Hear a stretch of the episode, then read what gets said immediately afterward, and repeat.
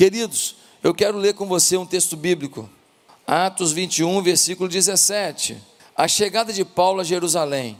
Quando chegamos a Jerusalém, os irmãos nos receberam com alegria. No dia seguinte, Paulo foi conosco encontrar-se com Tiago, e todos os presbíteros estavam presentes.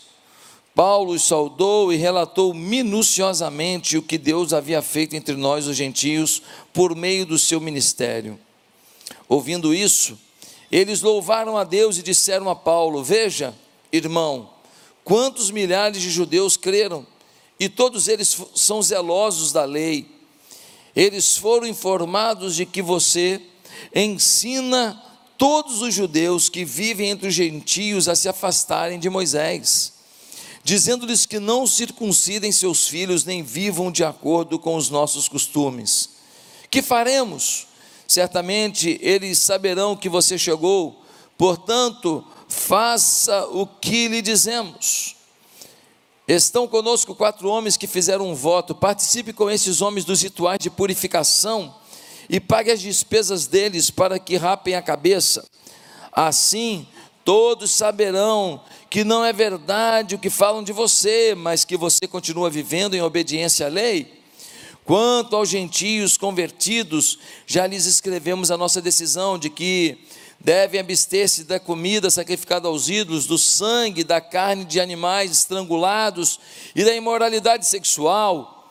No dia seguinte, Paulo tomou aqueles homens e purificou-se com eles. Depois foi ao templo para declarar o prazo de cumprimento dos dias de purificação e da oferta que seria feita individualmente em favor deles.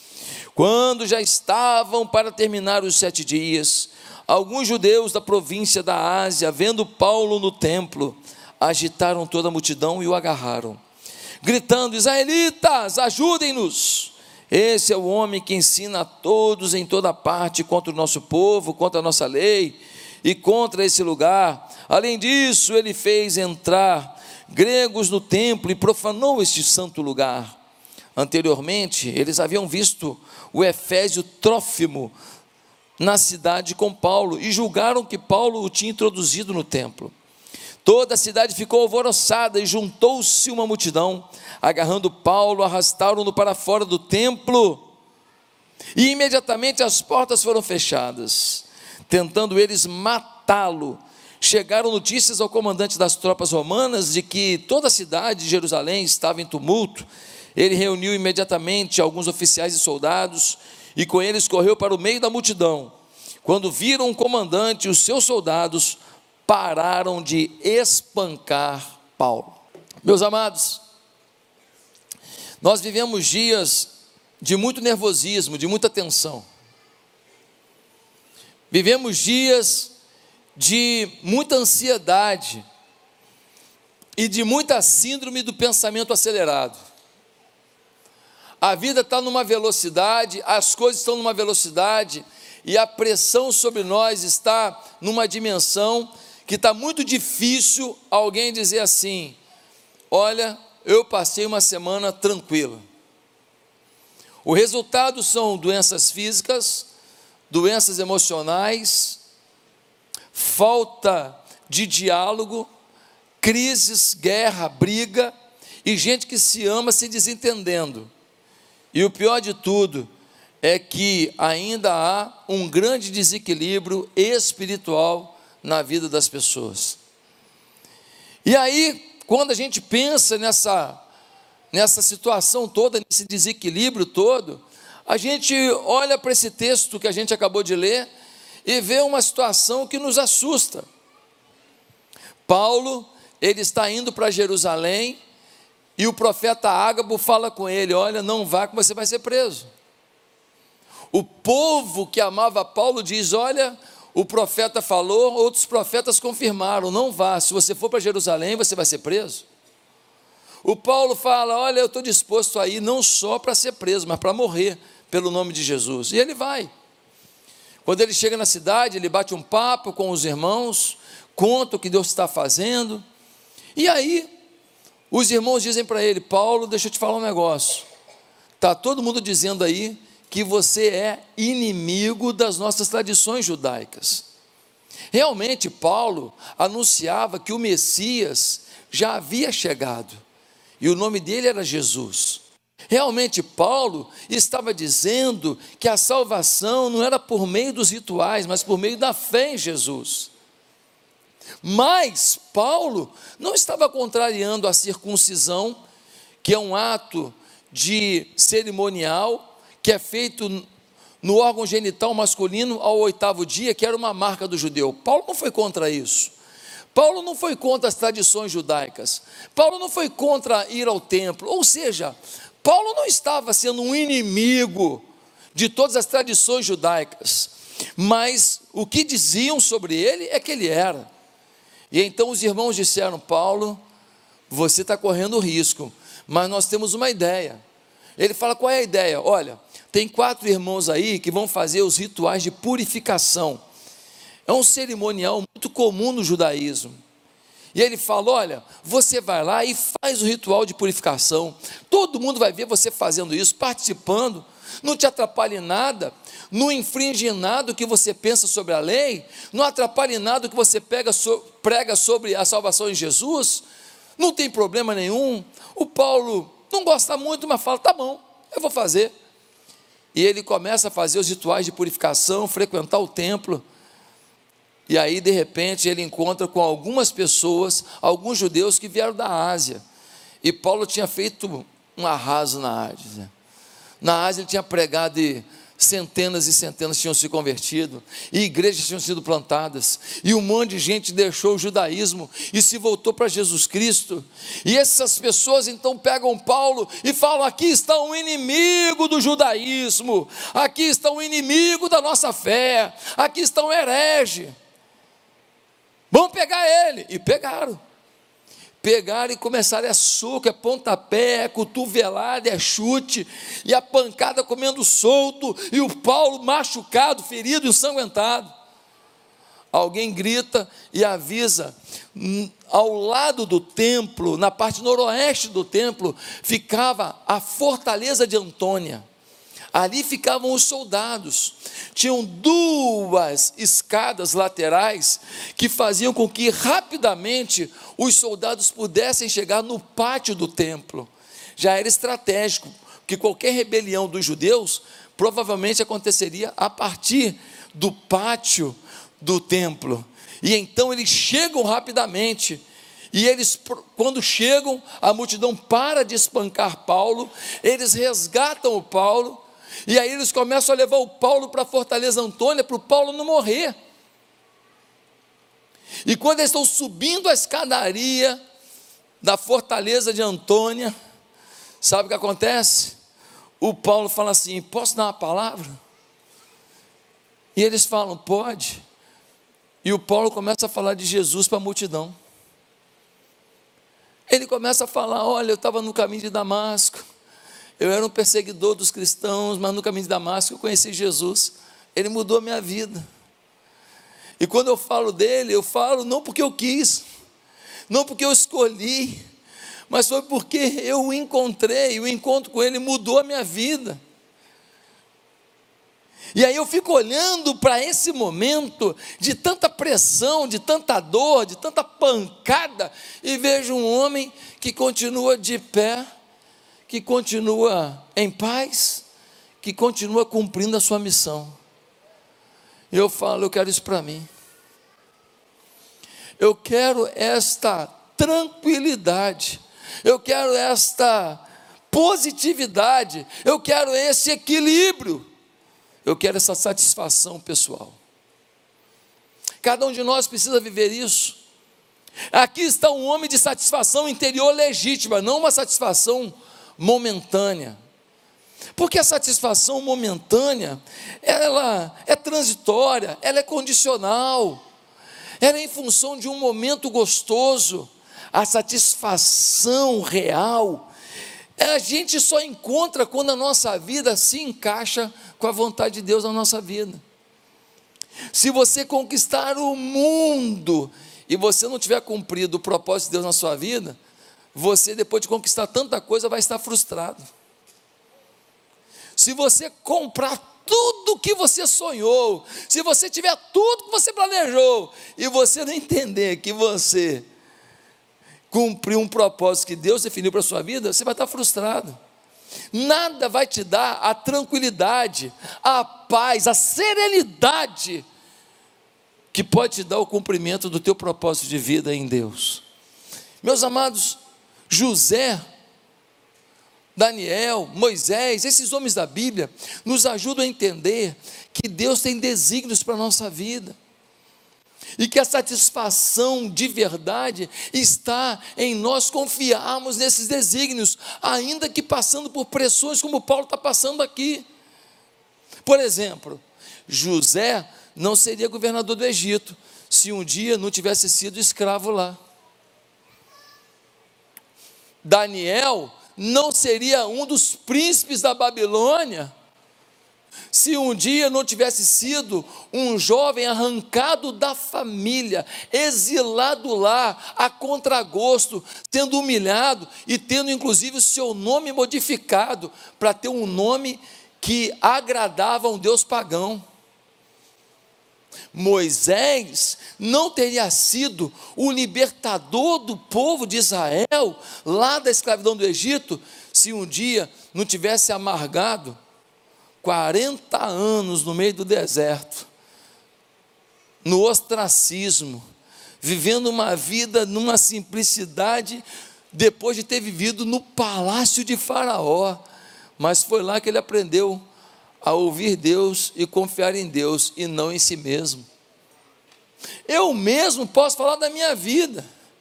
Eu não estaria vivendo tanta coisa que às vezes eu fico assustado. Coisas que a gente está vivendo juntos aqui, essas coisas todas que Deus está fazendo, eu não viveria isso se um dia eu tivesse me acomodado aqui na cidade do Rio de Janeiro, eu não tivesse aceito o desafio de deixar minha empresa, de deixar minha vida, de deixar meu apartamento, de deixar uma estrutura para poder ir para Ipatinga começar uma nova história. Aí você fala assim: pois é, pastor, você foi para lá para ser pastor no interior e tudo, você sacrificou. Deixa eu te falar uma coisa aqui. Entendo o que eu vou falar agora. Eu não sacrifiquei o que eu tinha. Eu sacrifiquei para ter o que eu não conseguiria ter.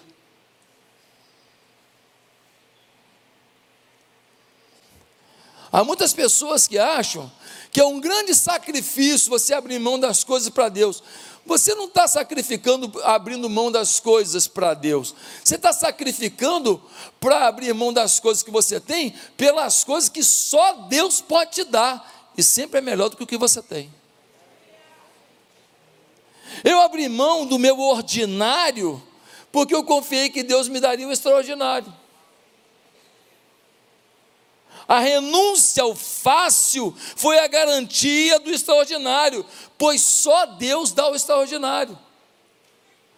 Você que fica falando, eu não vou sacrificar isso para Deus, eu não vou sacrificar isso para Deus. Ei, tira o pra. Eu não estou sacrificando para Deus, eu estou sacrificando para ter de Deus. Eu estou sacrificando o que eu consegui, o que eu cheguei, o que eu alcancei, porque se Deus está me pedindo isso, é porque Ele quer tirar da minha mão isso que eu estou conseguindo carregar, para me dar uma coisa muito maior que eu só consigo carregar com Ele. Então você que evita sacrificar para Deus, você não compreendeu ainda a matemática do céu.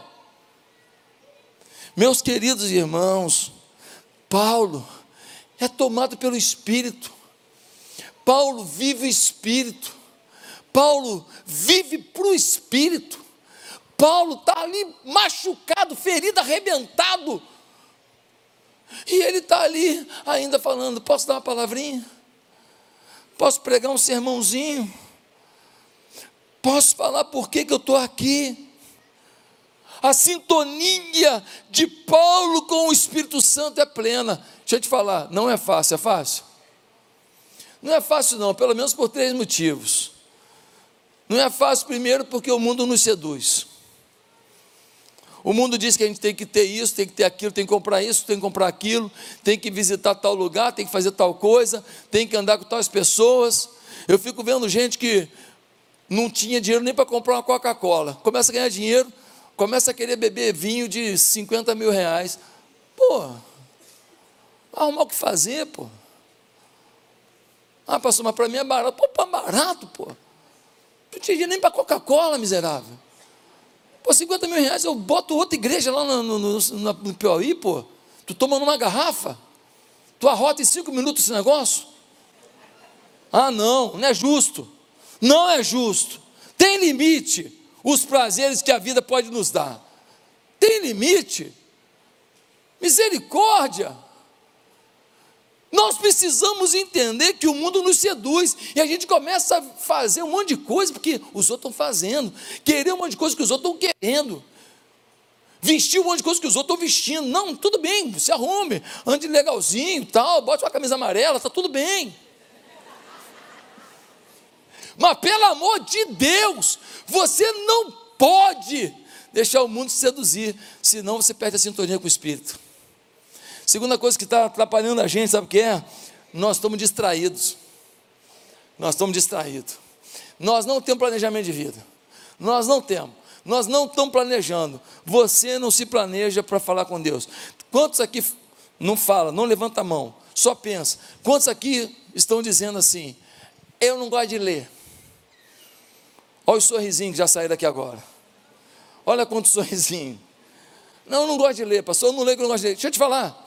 Um livro de 200 páginas. Se você ler 10 por dia, em 20 dias você lê um livro. Ah, pastor, 10 é muito para mim. Um livro de 200 páginas. Se você ler 5 páginas por dia, em 40 dias você lê um livro. Eu te pergunto, quem que não consegue ler um livro, meu pai? Quem que não, você não planeja? Você não planeja nem ler a Bíblia. Nós estamos distraídos, nós estamos deixando um monte de coisa vir. E outra coisa, esse negócio aqui, ô oh, meu pai, esse negócio aqui, olha aí, ó. Já tem uma, duas, três, quatro, cinco, seis, sete, oito, nove, dez, onze, doze, treze, aqui ó. Só de mensagenzinha dali para cá. Esse negócio aqui faz a gente chegar e passar e ter uma imagem de um cachorrinho e o cara pescotapa. Tá maluco? Vou falar com a minha mãe. E a gente morre de rir, sim ou não? A Bianca com raiva, eu assisto isso dez vezes por dia. Dez, vinte. Hoje já vem aos vinte. Porque eu gosto de rir, eu gosto de bicho. Eu gosto de bicho. Então pescotapa, os cachorrinhos quietinhos, dá, tapa, dá um tapa na orelha dele, o cachorrinho. Pô, tá maluco? A gente ri. Mas logo depois aparece um, um juiz decidindo ser um ditador. Aí eu saio da risada para o ódio. Aí logo depois aparece que uma empresa de brinquedo lançou uma boneca que tem pênis.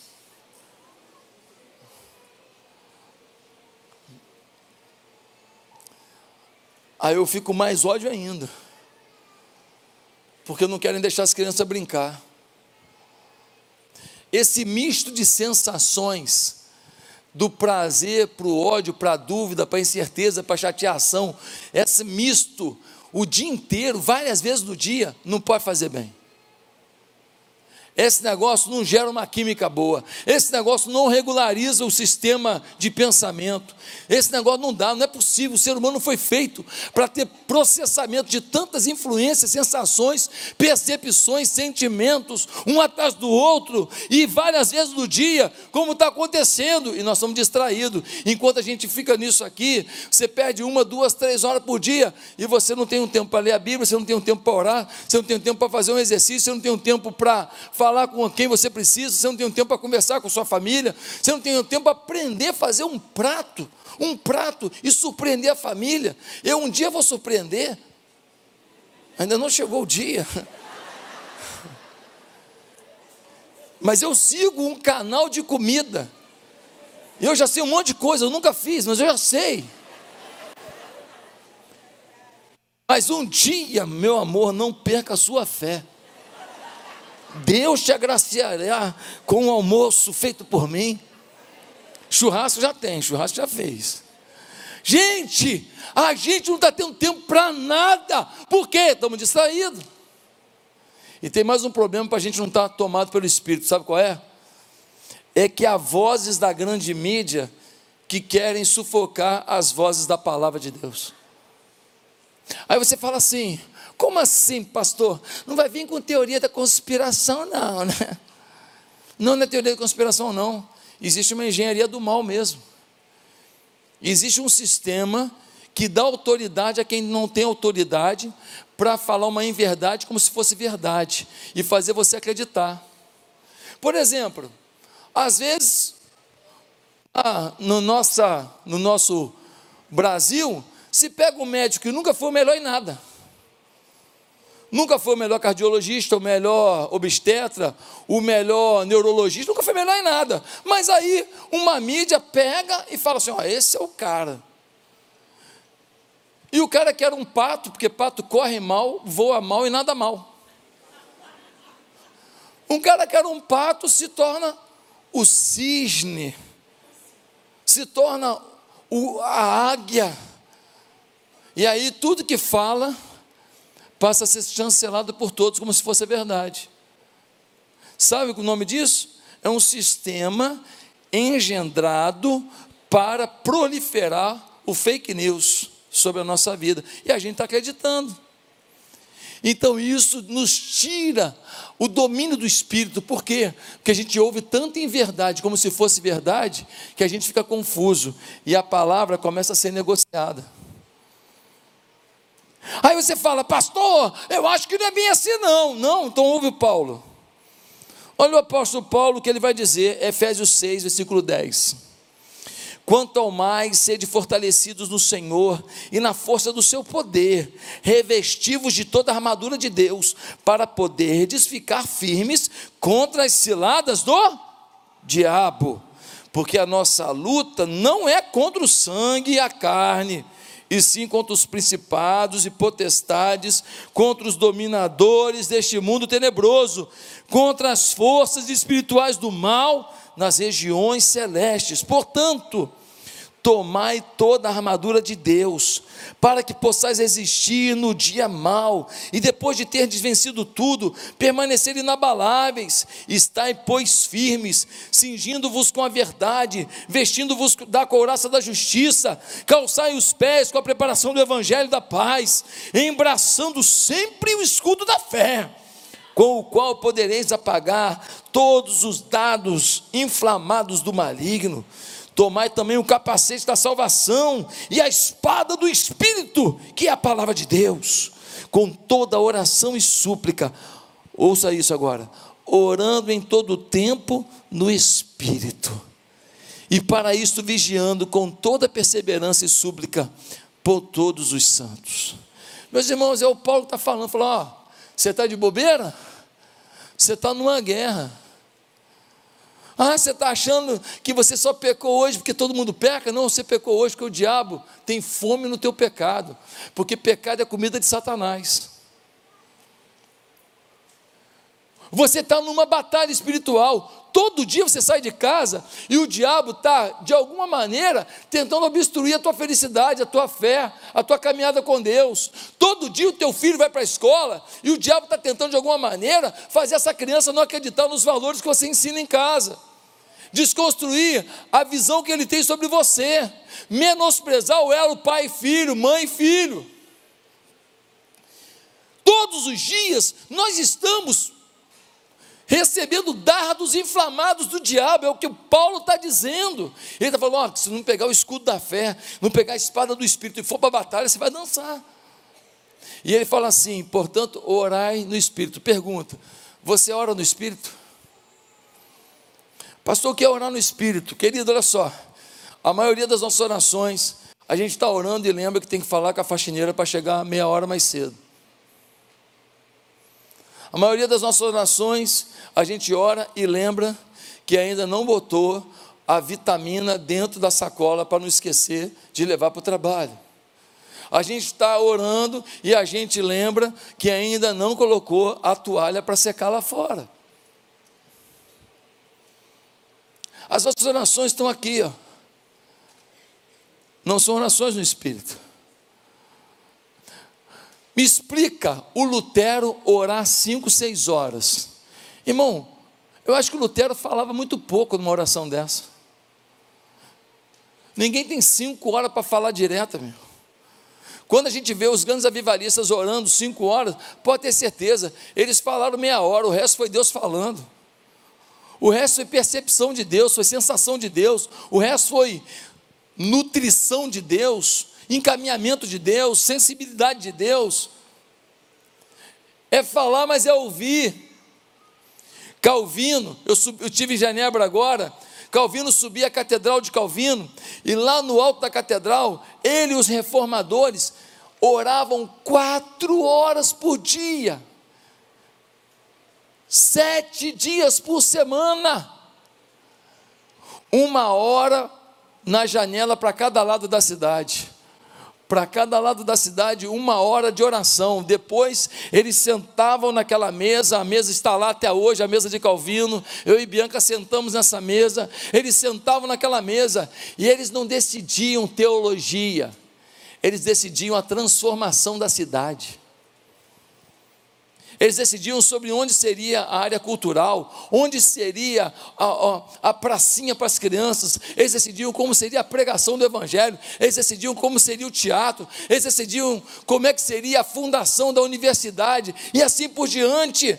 Calvino, querido, não foi um teólogo como muitos acham. Calvino foi um líder, um político, um líder social, um líder transformacional, que tinha a palavra de Deus como sua base para mudar o mundo. Meus queridos, nós precisamos ser tomados pelo Espírito e orar em Espírito. Mas aí, queridos, quem são as pessoas que são dominadas e tomadas pelo Espírito. Eu queria te fazer algumas afirmações. Pessoas tomadas pelo Espírito, primeiro, demonstram firmeza para falar de Jesus. Você tem falado de Jesus? Você fala de Jesus o tempo inteiro? Você fala de Jesus todo dia? Você fala de Jesus onde você vai? Chegou você, chegou Jesus? Chegou você, chegou a palavra de Jesus? Não. Então, querido, você precisa ser tomado pelo Espírito. Sabe por quê? Porque no versículo 13 do capítulo 21, a gente lê assim: Estou pronto, não apenas para ser amarrado, mas também para morrer em Jerusalém, pelo nome do Senhor Jesus. Paulo está falando aqui, querido, por Jesus eu morro, não sou só preso, não. Por Jesus eu dou a vida. O que ele fez por mim não tem preço. Eu não vou negociar. Ah, mas você pode perder um cliente, dane-se. Você pode perder uma amizade, dane-se ao cubo.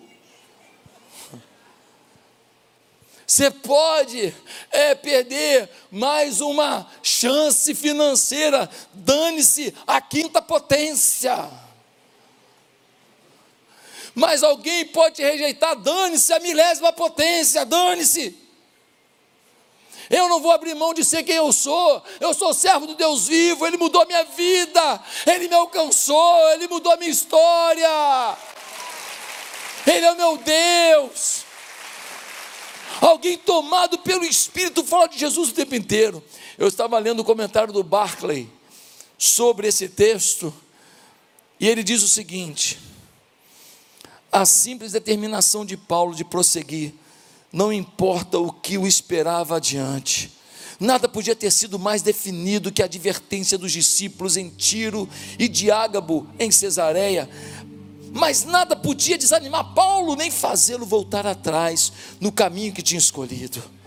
Viesse o que viesse, Paulo partia sempre para frente. Durante um dos cercos da Guerra Civil Espanhola, alguns soldados que pertenciam a uma das guarnições quiseram render-se, enquanto que um de seus companheiros mais valentes disse: Prefiro morrer de pé a viver de joelhos. Paulo era assim. Queridos, nós não podemos ficar de joelho. Nós só podemos ficar de joelho para orar.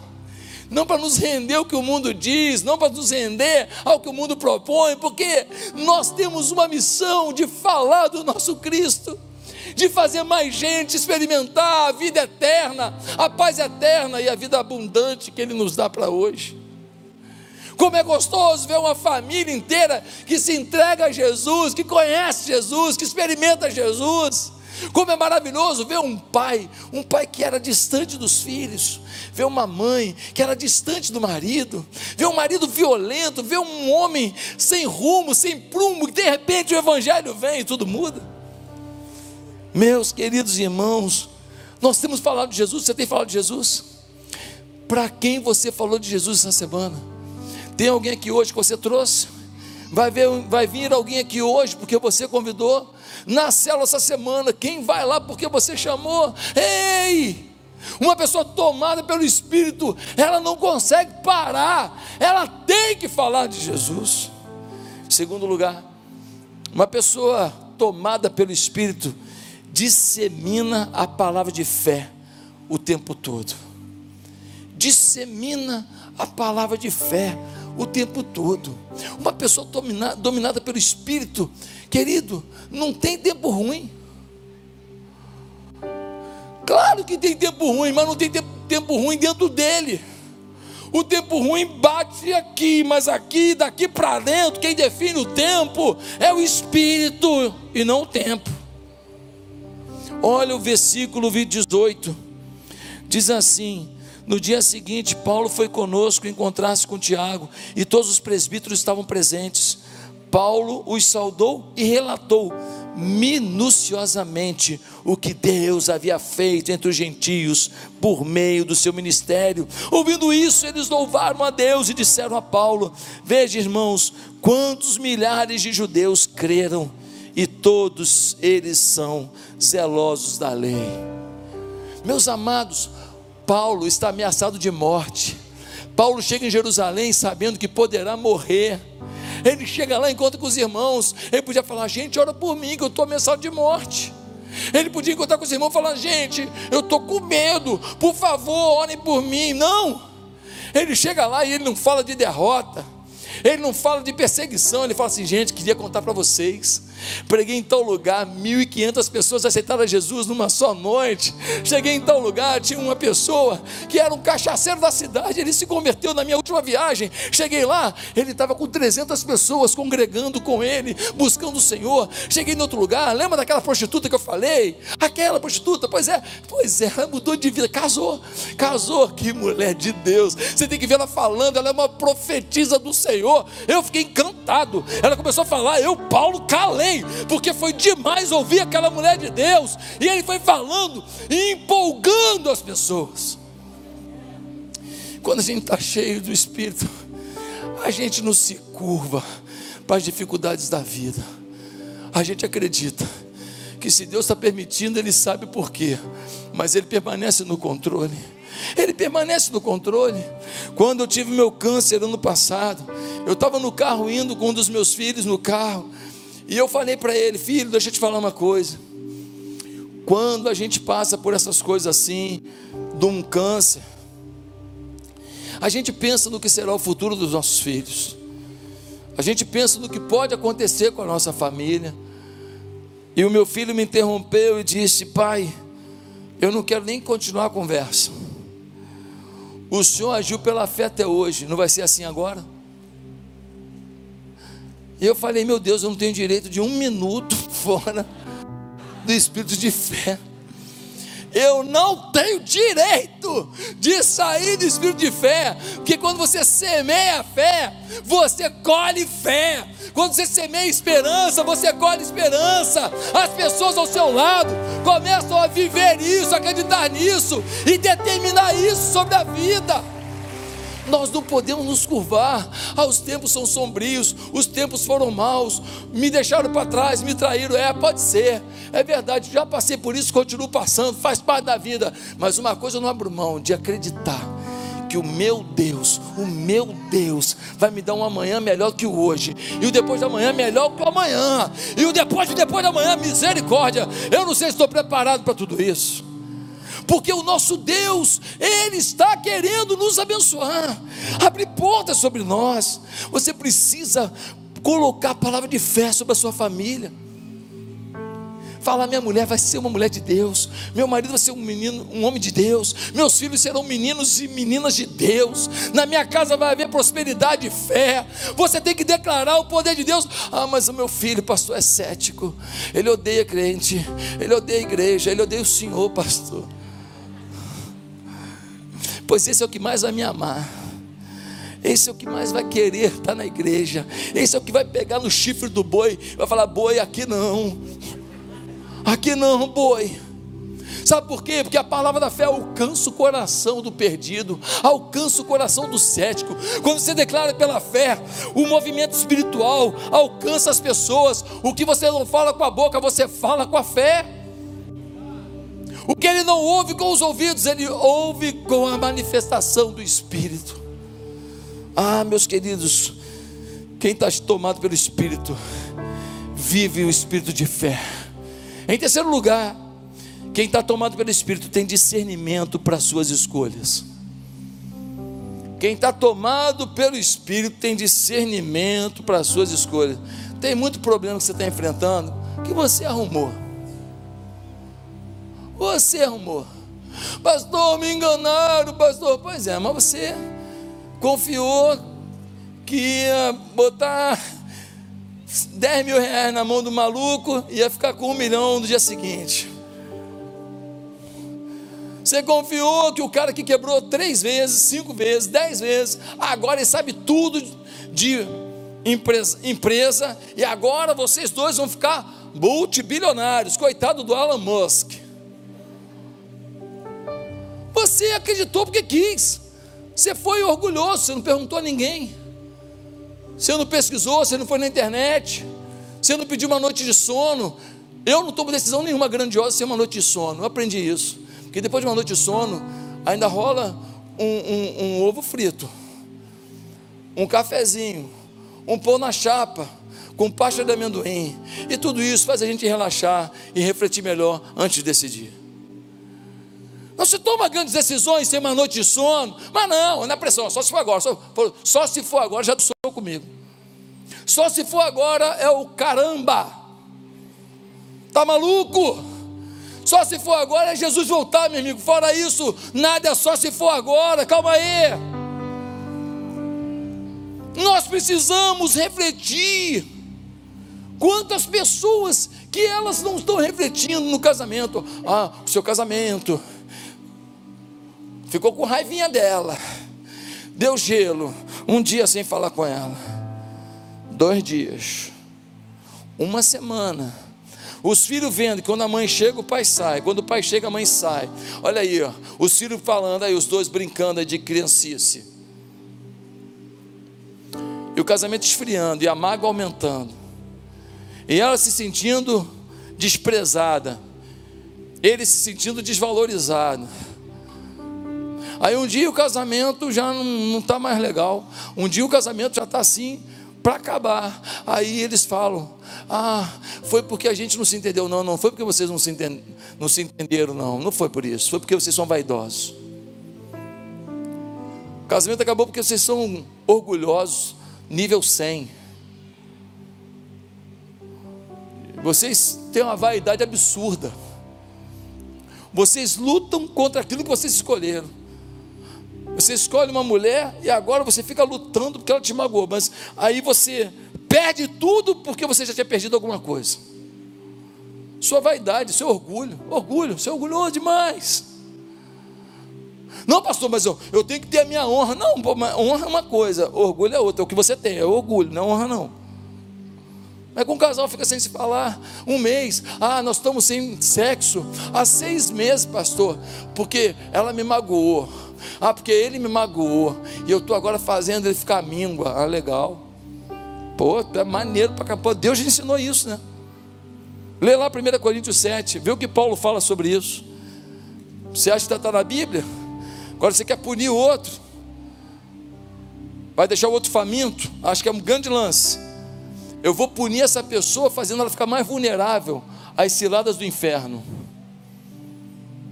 Tem uma palavra grega para definir isso: jumentice. É do, do grego jumentovski. Pelo amor de Deus, gente. Vamos ser maduros, vamos deixar o nosso orgulho de lado, falar aqui, ó, não estou satisfeito com você, por causa disso, disso e disso.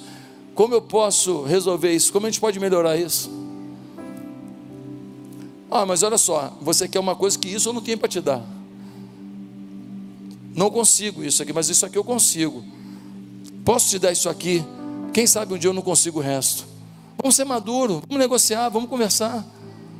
Ou é tudo ou é nada, vai ser nada, e o nada às vezes é caro. Dá uma olhada no Paulo. O Paulo, no versículo 21, ele recebe uma informação: Paulo, querem te matar porque disseram que você é contra as leis judaicas. Aí eles falam para Paulo assim, no versículo 21 e 24: Paulo, faz o seguinte: vai ter um cerimonial de purificação, quatro homens vão fazer, faz também, só para dar um, demonstrar que você está tá seguindo as leis judaicas. O Paulo fala, cara, atrapalha eu pregar Jesus? Não. Atrapalha a minha fé? Não. Atrapalha eu dizer que Jesus é o Messias? Não. Tá bom, eu faço. Tem hora que você tem que escolher a guerra que você vai brigar. Tem hora que você tem que escolher em que confusão você vai se meter. Quando eu fui comprar junto com vocês aqui, nós fomos comprar esse terreno aqui. Teve gente que me chamou de megalomaníaco megalomaníaco. Isso aqui era um areal. Era um areal e tinha uma casinha de madeira ali na frente. Quem lembra? Quem lembra? Quem lembra? Uma casinha de madeira. Milhões. Um terreno desse tamanho aqui na Barra da Tijuca não vai ser 10 centavos. E eu falei, vamos lá, igreja, vamos lá, igreja. Megalomaníaco, maluco, doido. Botar a igreja nessa situação e tal. Os anos passaram. Aquilo que era megalomania hoje é pequeno. Não tem sala aqui na igreja para os eventos da igreja. Nós vamos ter que alugar agora um lugar fora, salas para os cursos de família. Senão vou ter que fechar 30 turmas de família, porque não tem sala. Porque, por exemplo, casados para sempre, você pode botar numa casa e tal. Mas você pega um assunto homens ao máximo, só homem conversando ali, vai botar na casa com a mulher dele ouvindo, com os filhos ouvindo, não dá tem que ter uma liberdade para os homens interagirem. Então tem que ter uma sala, tem que ter um ambiente. Nossa igreja, se nós não fizermos aqui os três andares que faltam, se nós não fizermos aqui, nós estamos lascados. Pelo menos um andar, um andar aqui são 1.500 metros quadrados. Dá 30 salas de 50 metros. 30 salas de 50 metros. Talvez Deus já está tocando no teu coração e você vai meter a mão nesse cheque agora, em nome de Jesus. Hein? Você está entendendo qual é, a, qual é a dinâmica? qual é o tamanho da, da, da burdoada, é muito forte. Hoje é pequeno, irmão, é pequeno aqui. O dia que um dia eu fui chamado de maluco. As pessoas te acusam porque elas não alcançam a visão que Deus te deu. Quando você fala que você vai ser um grande empreendedor, quando você fala que você vai ter um aplicativo milionário, quando você fala que você vai fazer um projeto social que vai alcançar milhares de pessoas, as pessoas riem de você, elas duvidam porque elas não alcançaram a dimensão e a visão que Deus te deu. E quando elas menosprezam a visão que Deus te deu, o que elas querem no final das contas é diminuir você, é paralisar você, porque elas têm medo que você consiga. Elas te chamam de maluco, mas elas têm maior mesmo se você conseguir. Porque se você conseguir, você vai mostrar mais uma vez que elas não viveram o extraordinário porque não tiveram a fé que você teve. Larga de ser bobo. Fica dando ouvido a quem quer te paralisar. Fica dando ouvido a quem te critica. Se eu viajar para a Europa, vão me criticar. Se eu for para a comunidade, vão me. Olha, para aparecer. Você bota uma roupa boa, metido. Você bota uma roupa mais ou menos relaxado, né? representa a nossa igreja com essa roupa. Irmão, você quer agradar todo mundo, você não vai agradar a Deus. Seja você, acredite que Deus te deu uma visão. E vai ter gente que vai acreditar na visão que Deus tem te dado. E você vai ser extraordinariamente usado por Deus para abençoar outras pessoas, influenciar outros a sonhar com Deus também. Porque o sonho não é meu, o sonho não é seu, o sonho é de Deus na vida da gente. Meus amados irmãos, temos que ter uma visão de Deus e é uma briga que vale a pena. Ah, pastor, eu fico lá o dia inteiro brigando por causa de política na internet. Você está doido? Ah, pastor, porque a pessoa ela acredita em ideologia de gênero. Eu discuto com ela todo dia. Que, rapaz, fala para ele, fala, ah, é mesmo? Você acredita nisso aí? É mesmo. Já te falei três vezes o que, que a Bíblia diz sobre isso. Que Deus fez homem e mulher. Você quer acreditar nisso aí? Tá bom, cara, fica com a tua ideia aí. Quando Jesus voltar, a gente vê como é que fica. Irmão, o cara vai na minha rede social, falou uma coisa que eu não gostei, mas com educação eu deixo. Falou uma coisa que eu não gostei. Para começar, que eu nem vejo o que escreve lá. De vez em quando eu olho. Mas se eu ver que escreveu que eu não gostei com educação, eu deixo. Se escreveu que eu não gostei sem educação, eu dou logo um bloco. Que eu não vou magoar ninguém. Nunca mais você vai ver o que eu penso o que eu penso te magoa, então vou te abençoar. Vou te abençoar, dar-lhe um bloco. Aí você fala, não, pastor, mas o pastor não pode bloquear. Não, não posso bloquear uma pessoa, mas eu posso bloquear um comportamento nocivo para uma rede social, um palavrão numa rede social, um desrespeito numa rede social. Isso eu posso, que é a minha rede social. As minhas opiniões pessoais nunca vou usar a rede da igreja para fazer mas a rede do Josué é um cidadão. E eu não vou entregar meu país para quem quer destruí-lo, para quem quer roubar. Meus amados irmãos, nós precisamos então de que nós precisamos escolher nossas guerras e fugir daquelas que não valem a pena. Para desgastar a tua vida com gente que não vale a pena, com, gente, com situação que não vale a pena. Pode ser que vale a pena lá na frente, pode ser que a pessoa esteja mais aberta na frente. Agora você está brigando demais, perdendo a pessoa. Ela agora, agora que ela não vai dar o braço a torcer mesmo. Porque no tete a tete, se ela der o braço a torcer, é você que ganhou a, a, a batalha. E aí ela vai ficar com mais raiva ainda. Não, não, não. Então você fala, não, fulano, eu te respeito. Eu te respeito. Realmente, você, você tem direito de pensar assim. Pronto. Em último lugar, uma pessoa tomada pelo Espírito demonstra equilíbrio diante das pressões da vida.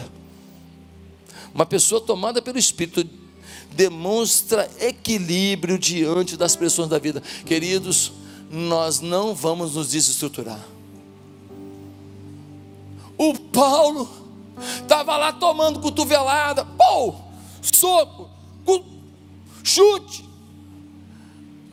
o olho já está desse tamanho, a boca já explodiu aqui do lado, o sangue corre, o queixo já está desse tamanho. Do lado do olho aqui, um hematoma enorme. O cara está todo machucado. Ele ficou minutos apanhando.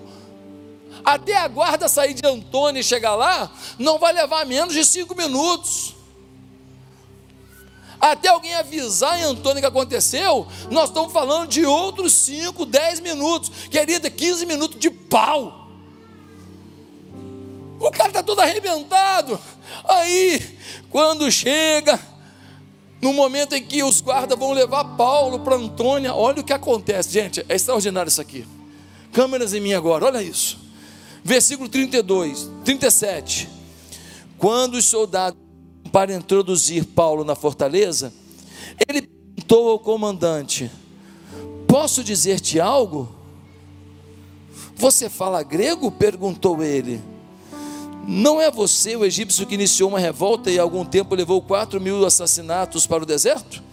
Paulo respondeu: Sou judeu, cidadão de Tarso, cidade importante da Cilícia.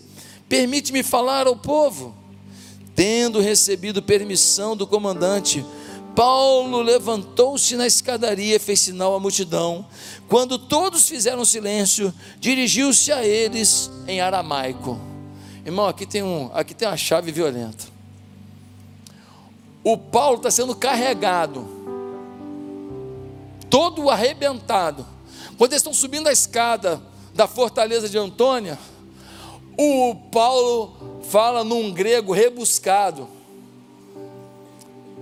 Seu guarda, você pode me permitir dar uma palavra ao povo? O cara escuta um grego que ele não está acostumado, um grego rebuscado, e fala assim: Cara, quem é você? Você é o cara que lá no deserto fez umas coisas erradas lá? Ele falou: Não, não, eu sou Paulo de Tarso, eu sou cidadão romano. Eu sou um cara letrado. Eu falo inglês, eu falo grego fluente mesmo.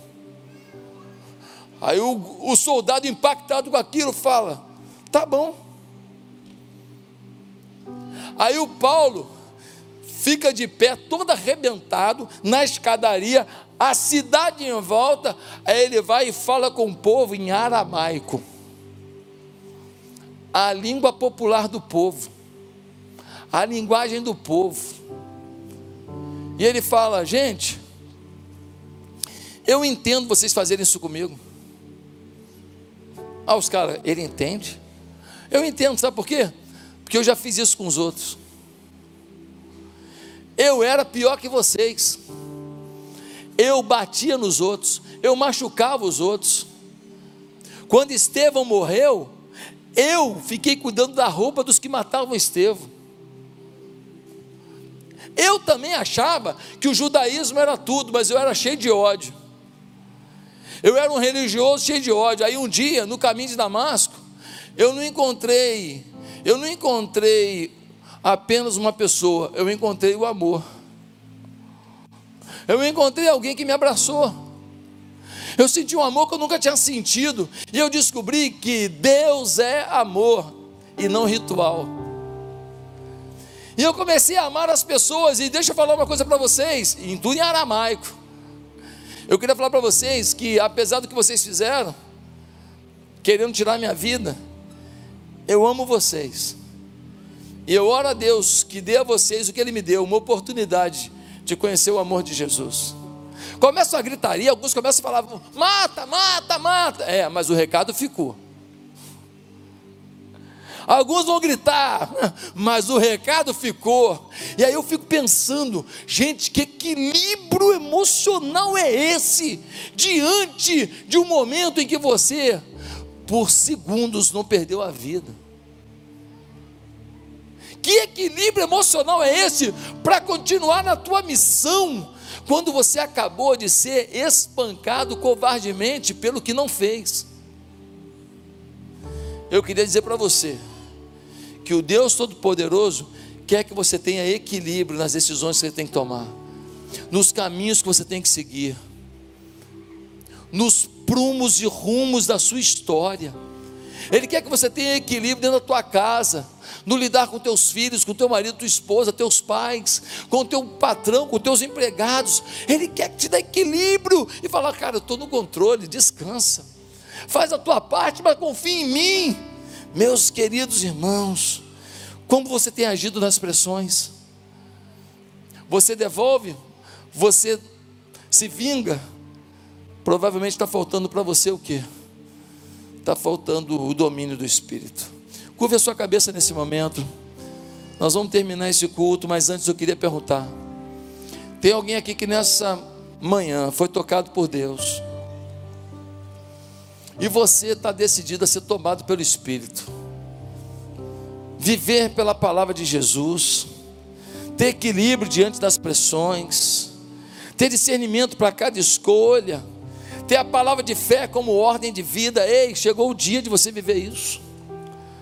Mas para você viver isso, você precisa tomar uma decisão de ler a Bíblia todos os dias, de orar todos os dias, de tirar tempo com Deus todos os dias, de não se distrair todos os dias, de alcançar algo a mais, de buscar algo a mais, de viver algo a mais. E Deus vai te levar para dimensões que você não pode imaginar. Mas, querido, antes preciso te falar uma coisa. Para Deus fazer isso na sua vida, você precisa primeiro entregar sua vida a Jesus. Será que você já fez isso? Uma coisa é você vir à igreja, uma coisa é você vir ao culto, Uma coisa é você ouvir uma mensagem, outra coisa é você acertar sua vida com Jesus. Uma coisa é estar aqui no culto, outra coisa é você estar nos atos de Deus. Uma coisa é você ouvir a palavra, outra coisa é você ouvir a voz de Deus. Uma coisa é você falar em oração, outra coisa é você falar com Deus e saber que está falando com Deus e perceber que Deus está ouvindo. Você não quer isso, não? Você precisa entregar sua vida a Jesus.